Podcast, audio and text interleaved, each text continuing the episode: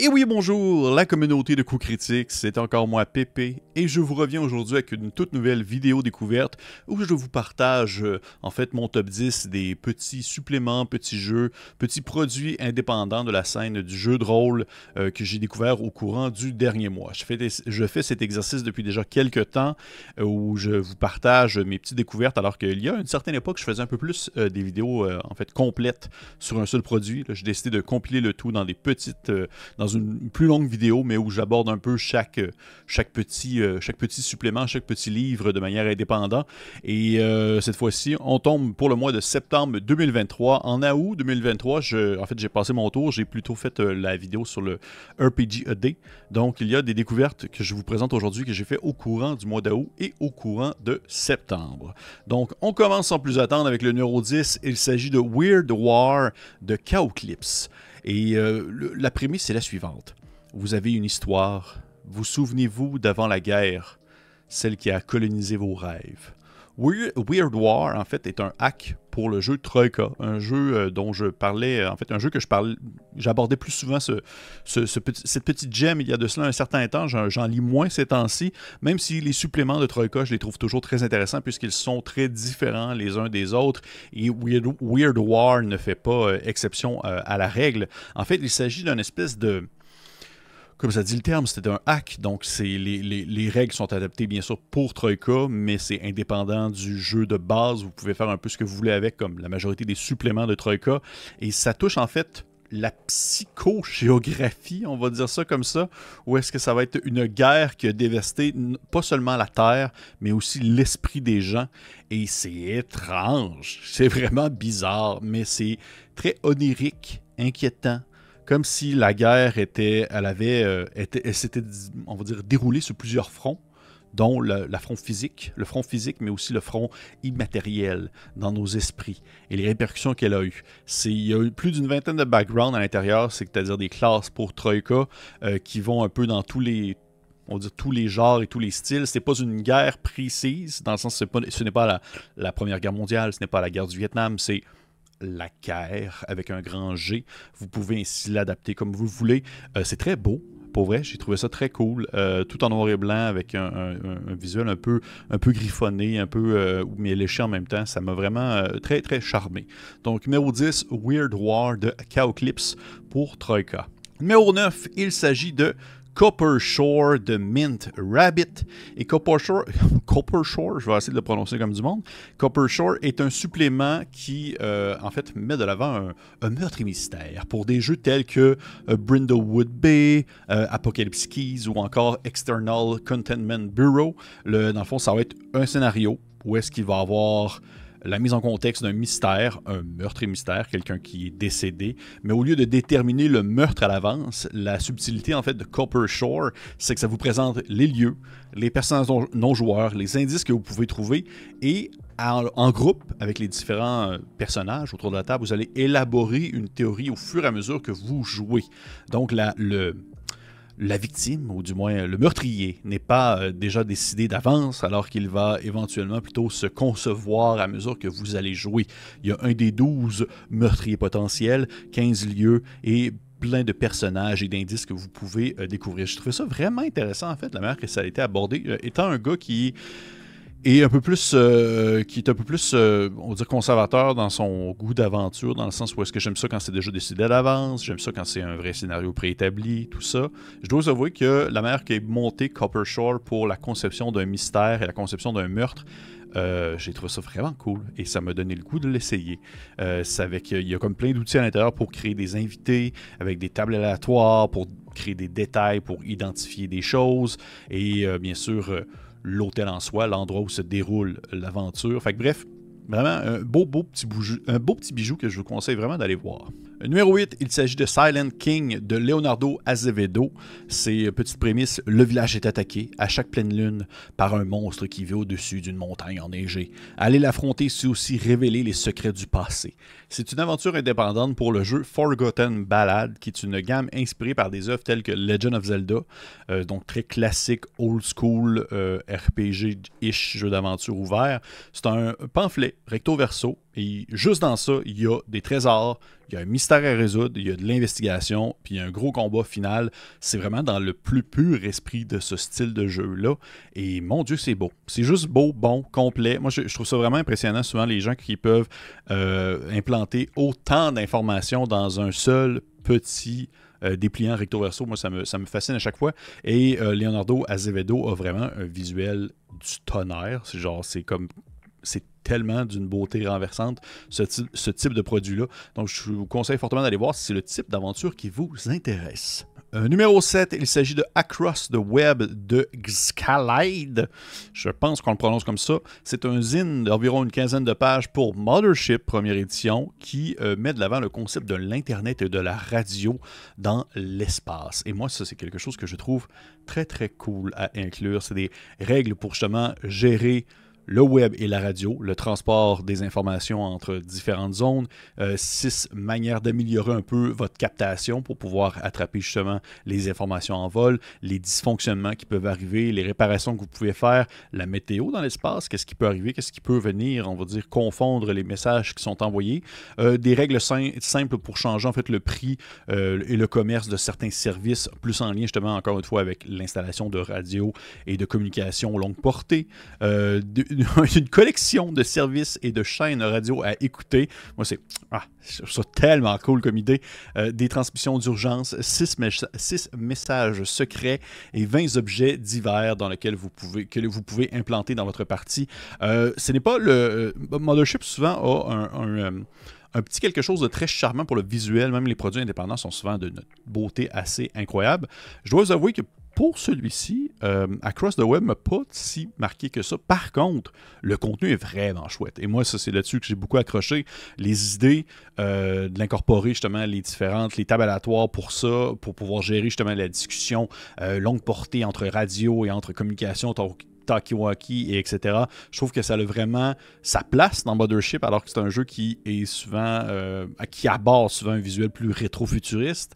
Donc euh, c'est une, belle implantation dans un jeu que je trouve déjà très réussi et que je, sérieusement si euh, un temps soit peu le concept sci-fi old school à la Alien ou à la Blade Runner vous intéresse, allez voir ça, vous allez peut-être trouver des choses qui vous intéressent dans le lot. Numéro 6, The Treacherous Tunnel of the Funnel Spider de Manadown Tabletop Games. Ce n'est pas la première fois que je parle de Manadown sur la chaîne, je me rappelle d'avoir déjà prononcé ces mots-là. Il s'agit en fait d'une aventure pour Mouse le jeu de, rôle de petite souris que nous avons déjà joué sur la chaîne à de nombreuses reprises, qui met de l'avant les règles en fait d'un funnel qui sont popularisées, euh, celles-ci, dans le jeu DCC, Dungeon Crawl classique. Pour ceux qui ne savent pas qu'est-ce qu'un funnel ou un entonnoir en français, ce sont des règles qui permettent en fait aux, aux joueurs et aux joueuses d'incarner des personnages qui ne sont pas niveau 1, mais bien plutôt niveau 0. Et au lieu d'incarner un seul personnage, ils vont souvent en incarner plusieurs et ceux-ci vont être lancés dans une aventure beaucoup trop dangereuse pour eux et elles.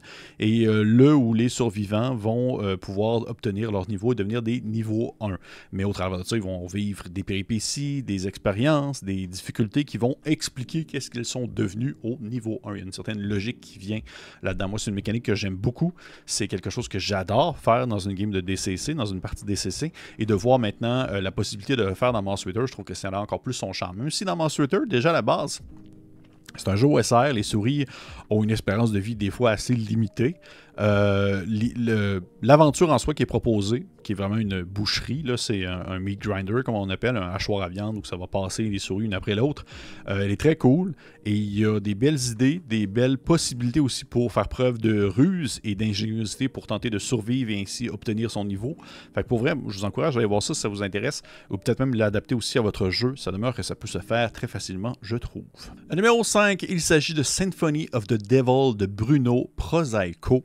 Euh, Symphony of the Devil est un petit jeu de rôle minimal, très très euh, très très simple et euh, recto verso sur un dépliant qui porte sur la vengeance. Les règles sont basées sur Laser and Feeling de John Harper, mais a subi bien sûr quelques petites modifications.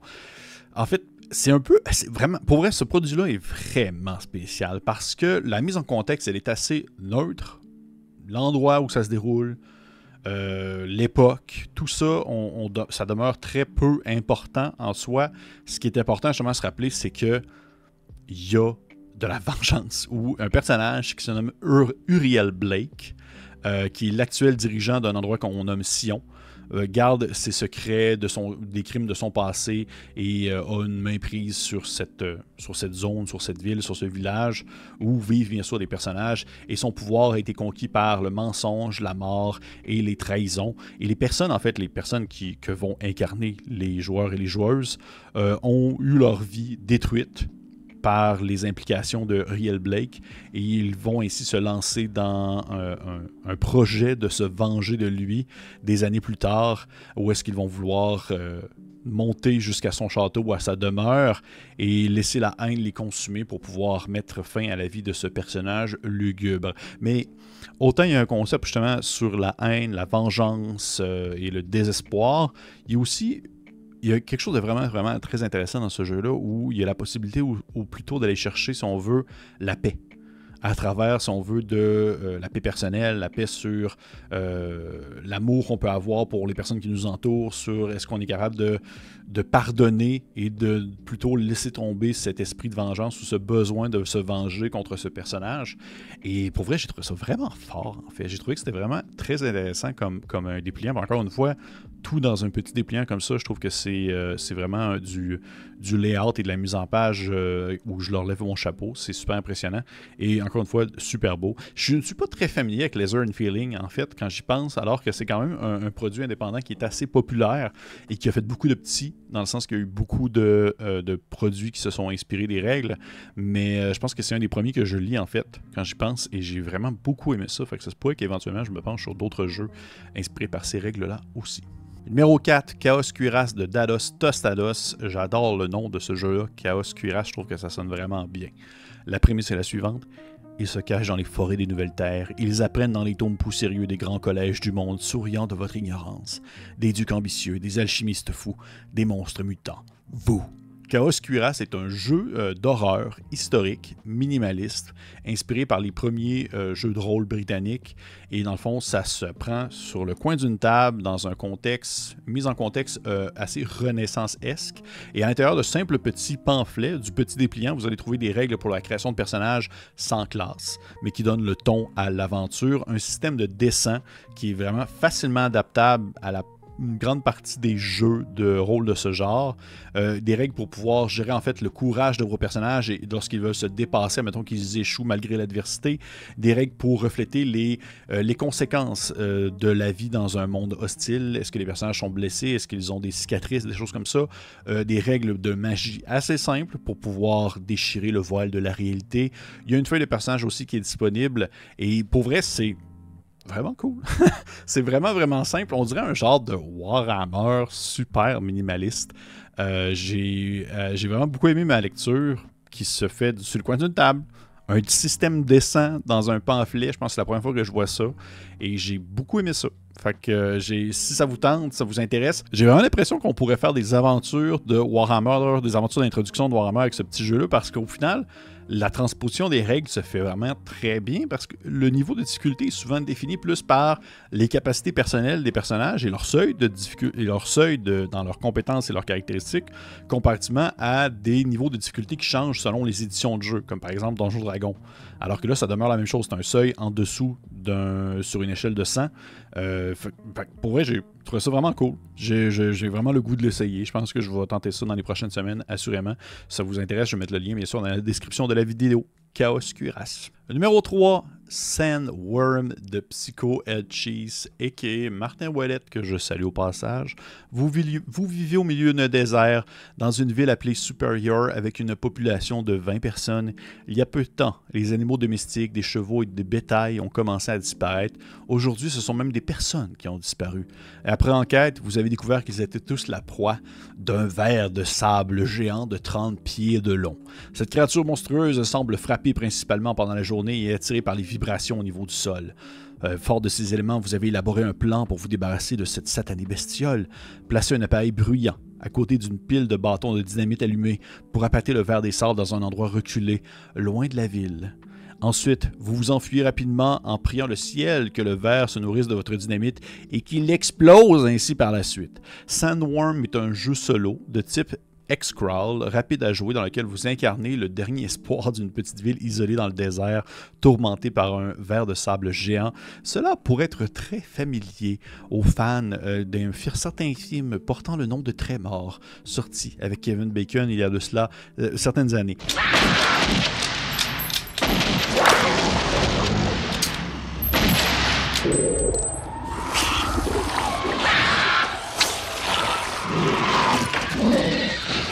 Et pour vrai, autant je suis encore un, très grand néophyte en matière de jeu de rôle solo, autant Martin, à chaque fois qu'il sort quelque chose, je suis tout le temps très attiré par ses produits parce qu'il va toujours aller chercher des thèmes ou des saveurs qui sont originales pour justement des jeux solo.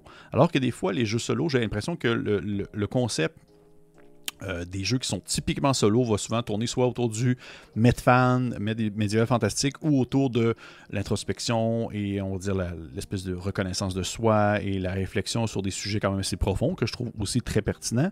J'aime ça des fois, juste l'idée de quelque chose d'un peu plus bourrin à la manière de le film Très mort, où je dois, dans le fond, fouiller, chercher, euh, mettre en place un plan pour faire exploser un verre géant de 30 pieds. Autant que ce soit ça, autant que ce soit pour ces jeux qui sont inspirés euh, par le, film de Stalker, euh, qui c'est Into the Zone et Escape the Zone, que Martin aussi a fait. C'est toujours des thèmes que je trouve vraiment très cool, que je trouve vraiment plus stimulant en fait pour moi dans le contexte d'un jeu de rôle solo.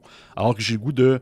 Euh, je n'ai pas le goût tant que ça d'avoir une grosse réflexion ou d'avoir une grosse euh, introspection ou euh, même de, développer en fait des, techniques ou des mécaniques super profondes sur le concept même de jouer solo.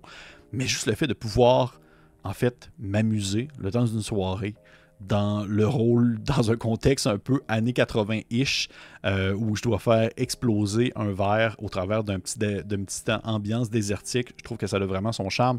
D'ailleurs, allez voir ça pour vrai. Juste la carte est vraiment très cool. L'espèce de carte en, hexagone sur le long à la verticale où on voit en fait le, les différents endroits qu'on peut se déplacer dans le désert, euh, dans la ville de Superior. Moi, je, trouve que ça là, euh, c'est exactement pile poil le type de produit que j'aime. Fait encore une fois, bravo Martin, très très cool, Sandworm. Euh, numéro 2 de Mystery Keep de Hugh Lashbrook. Le comte Villerat, petit-fils du roi des ombres, se cache dans sa forteresse d'acier, conspirant avec une coterie de rats morts-vivants déterminés à conjurer une malédiction qui mettra fin à toutes les souris. Ces marginaux ont trouvé refuge dans un donjon situé en bordure d'une décharge désaffectée et en alliance, ils chantent des liturgies noires pour libérer une ancienne malédiction qui mettra à mort toutes les souris de ce monde. Ah, encore une fois une aventure pour Moss Ritter, et oui, deux fois dans le même top 10 je ne peux pas y échapper. J'adore, en fait, euh, au-delà de jouer euh, des souris, j'aime beaucoup le fait de jouer dans l'incroyablement petit. Et My Keep, utilise très bien ce concept. Alors que, euh, attention un peu, oui, il y a la, surprise du fait qu'ils sont dans une forteresse d'acier euh, aux abords d'une décharge, mais si vous faites un peu vos recherches, vous vous rendez compte que cette, cette forteresse est une gigantesque automobile. En fait, donc le donjon dans lequel vous vous déplacez est une auto où vous allez devoir vous promener euh, du capot à, la porte arrière, au coffre à gants, et etc. Et où se trouvera différents dangers et menaces. Et vous pourrez bien sûr, encore une fois, trouver des objets en tout genre qui viennent personnaliser votre partie de Moss Ritter, des nouveaux sortilèges, un peu de tout. Bref, c'est juste bon. C'est juste bon, encore une fois. Il y a vraiment J'ai l'impression que les gens qui sont excessivement nature font toujours se lancer à faire des aventures de Moss Ritter, mais je comprends pourquoi, parce que c'est juste tellement juste de la qualité. Donc, allez voir ça, Mystery Keep, très cool, et peut-être même que vous pourriez l'adapter à un autre jeu qui se déroulerait également dans l'incroyablement petit. Je vous le souhaite. Et finalement, numéro 1, In Search of a Biobattery, A Vault of Varn Adventure de Rohan. À la demande d'un cyborg mourant, le groupe est chargé de trouver une batterie rare pour le maintenir en vie. Et après une longue marche à travers les terres désolées, vous finissez par trouver un indice qui vous mènerait à cette batterie, à l'intérieur d'une grotte qui respire. Mais à l'intérieur de celle-ci, il y a des horreurs qui rôdent dans les couloirs et vous trouvez d'étranges objets qui semblent provenir d'un autre monde. Une aventure surréaliste et effrayante, créée à l'aide d'un collage expérimental, une vision surréaliste d'un monde surréaliste. Ah, Vault of, of Varn est un jeu que j'aime tellement de, son univers à la lisière entre euh, Moebius et Dune, un étrange monde post, post, post-apocalyptique, dans le sens que où, la technologie revient sous différentes formes, elle est découverte, elle est remaîtrisée, alors que la société se, se, dire, se crée dans des petites cités nomades et des ports euh, autour de d'oasis qui est caché à l'intérieur d'un désert sans fin. Vault of Varn, c'est vraiment un de mes gros, gros coups de cœur et je trouve qu'il n'y a pas assez en fait d'aventure euh, sur, euh, sur le marché. Il n'y a pas assez de produits qui mettent de l'avant ce merveilleux univers au système OSR très simple, très facile à prendre en main. Et In Search of a Biobatterie, j'ai vraiment trouvé ça très cool en fait. C'est pas nécessairement la meilleure aventure que j'ai eu du mois, mais euh, juste le fait de pouvoir explorer de nouveau l'univers de Vaults of Varn via quelque chose qui est, vaut la peine, qui est bien fait, et qui a un collage vraiment très cool. Moi, étant quelqu'un qui fait beaucoup de collage pour justement, euh, on va dire, dépasser mes limitations euh, de dessin, parce que je ne fais pas vraiment d'illustration malheureusement, je tente de faire du collage souvent.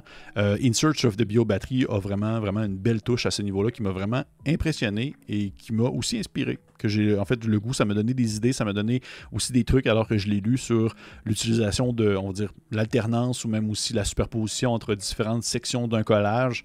Euh, je trouvais que c'était très cool. Si jamais vous ne connaissez pas euh, Volts of Varn, je vous conseille vraiment de jeter un coup d'œil au jeu de base. Jeter un coup d'œil aussi à ce supplément-là. Mais aussi également aller voir, il y a des petits. Euh, des petits jams, des petites jams qui ont été faites pour Vault of Varn, euh, Varn Summer Jam 2023, où plusieurs petits produits ont été sortis pour le jeu.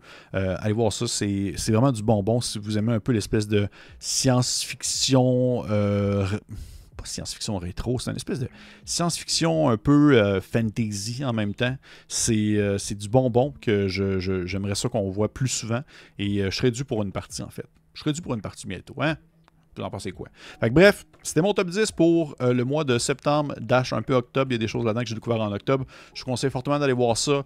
Euh, un peu de tout pour tous les goûts, euh, qui vont autant dans la science-fiction que dans la fantasy, l'horreur, dans le un peu plus réaliste. J'ai vraiment hâte de voir. Pour le prochain mois, qui va être celui d'octobre 2023, D'après moi, je vais essayer de faire un focus sur des trucs d'horreur. Je suis pas mal sûr que ça va être, ça va être la suite logique des choses. Et si ce n'est pas fait, je vous encourage de liker, partager, commenter. Et pour les autres, on se dit à la prochaine.